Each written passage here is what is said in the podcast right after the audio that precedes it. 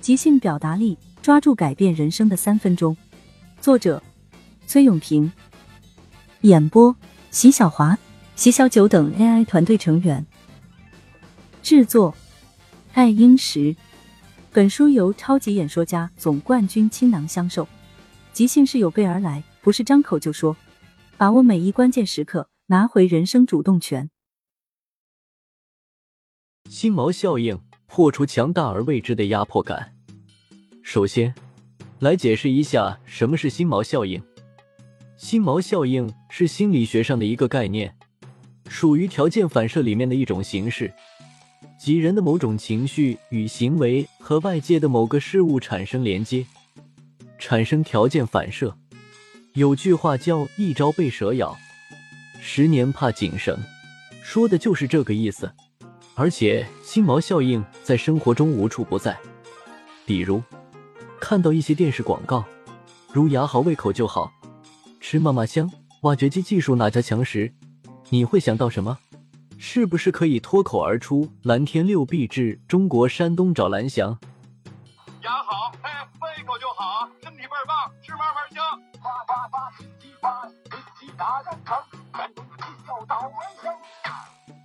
我在参加超级演说家时，遇到了一位选手，他和我在一个战队。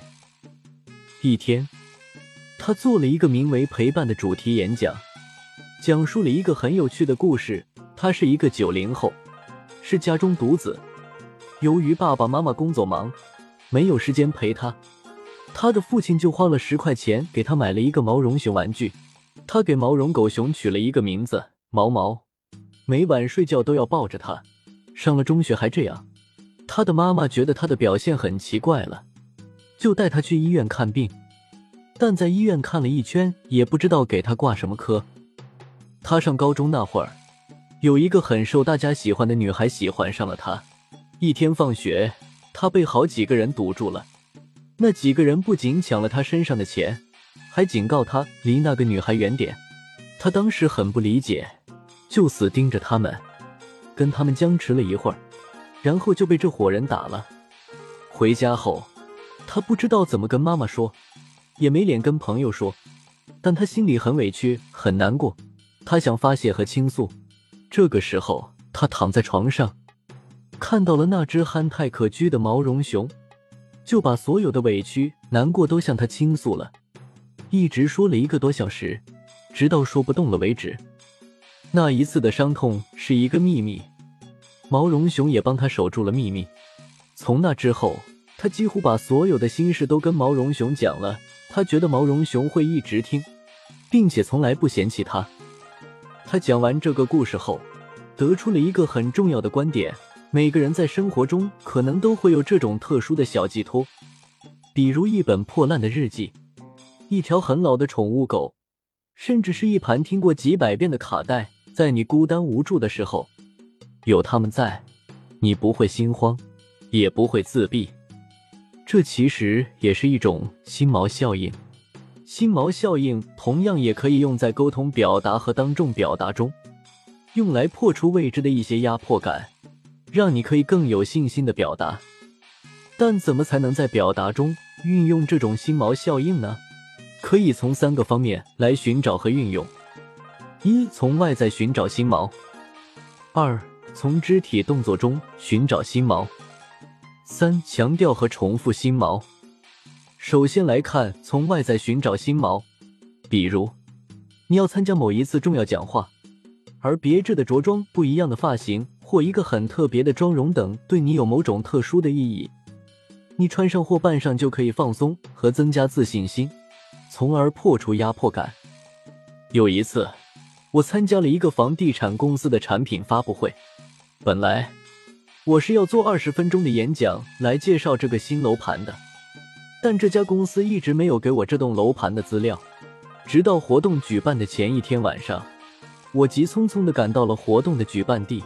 才见到了活动的负责人，他这才拿出需要介绍的产品资料，跟我说需要我明天介绍的产品，但所有的资料只有七页 PPT，每页 PPT 只写了一句话和一张楼盘的内部结构图片。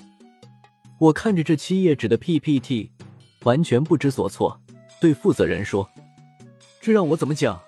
为什么不早点把这些资料发给我？”责任人却对我说：“这对你来说应该不算什么吧？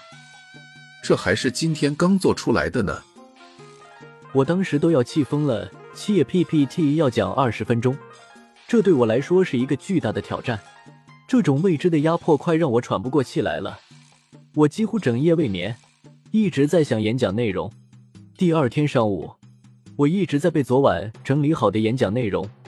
紧张到每隔十几分钟就得去一趟厕所，因为以往我做演讲时，最起码都会有一个礼拜的准备时间，每次都很从容，不会有不自信、紧张的状态出现。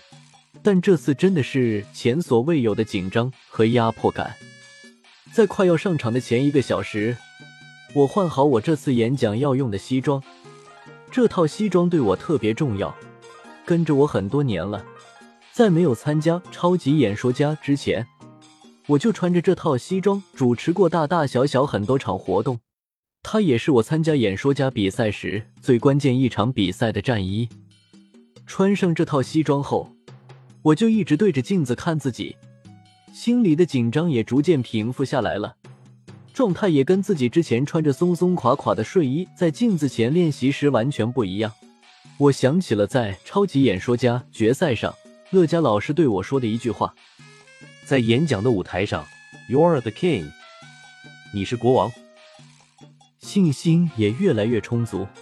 在上场前的最后一小时，我一直穿着这套西装对着镜子练习着，直到主办方通知我上场。我穿着这套曾经带给我众多荣誉的西装，走向了舞台中央，镇定自若的完成了这次准备极其仓促的演讲。但最后的效果是超出预期的，不难看出，这次让我破除心理负担、重建自信的功臣，就是这套陪伴我多年的西装，而这就是我要说的从外部寻找新毛的重要性。当你找到这个让你特别安心的新毛时，就可以给你带来安全感。其次，从肢体动作中寻找新毛，比如。你在比赛中获得胜利时惯用的手势动作，很多乒乓球运动员在每次赢球后都会有一个双手握拳或单手握拳的动作。这个动作就是可以增加士气和信心的心锚。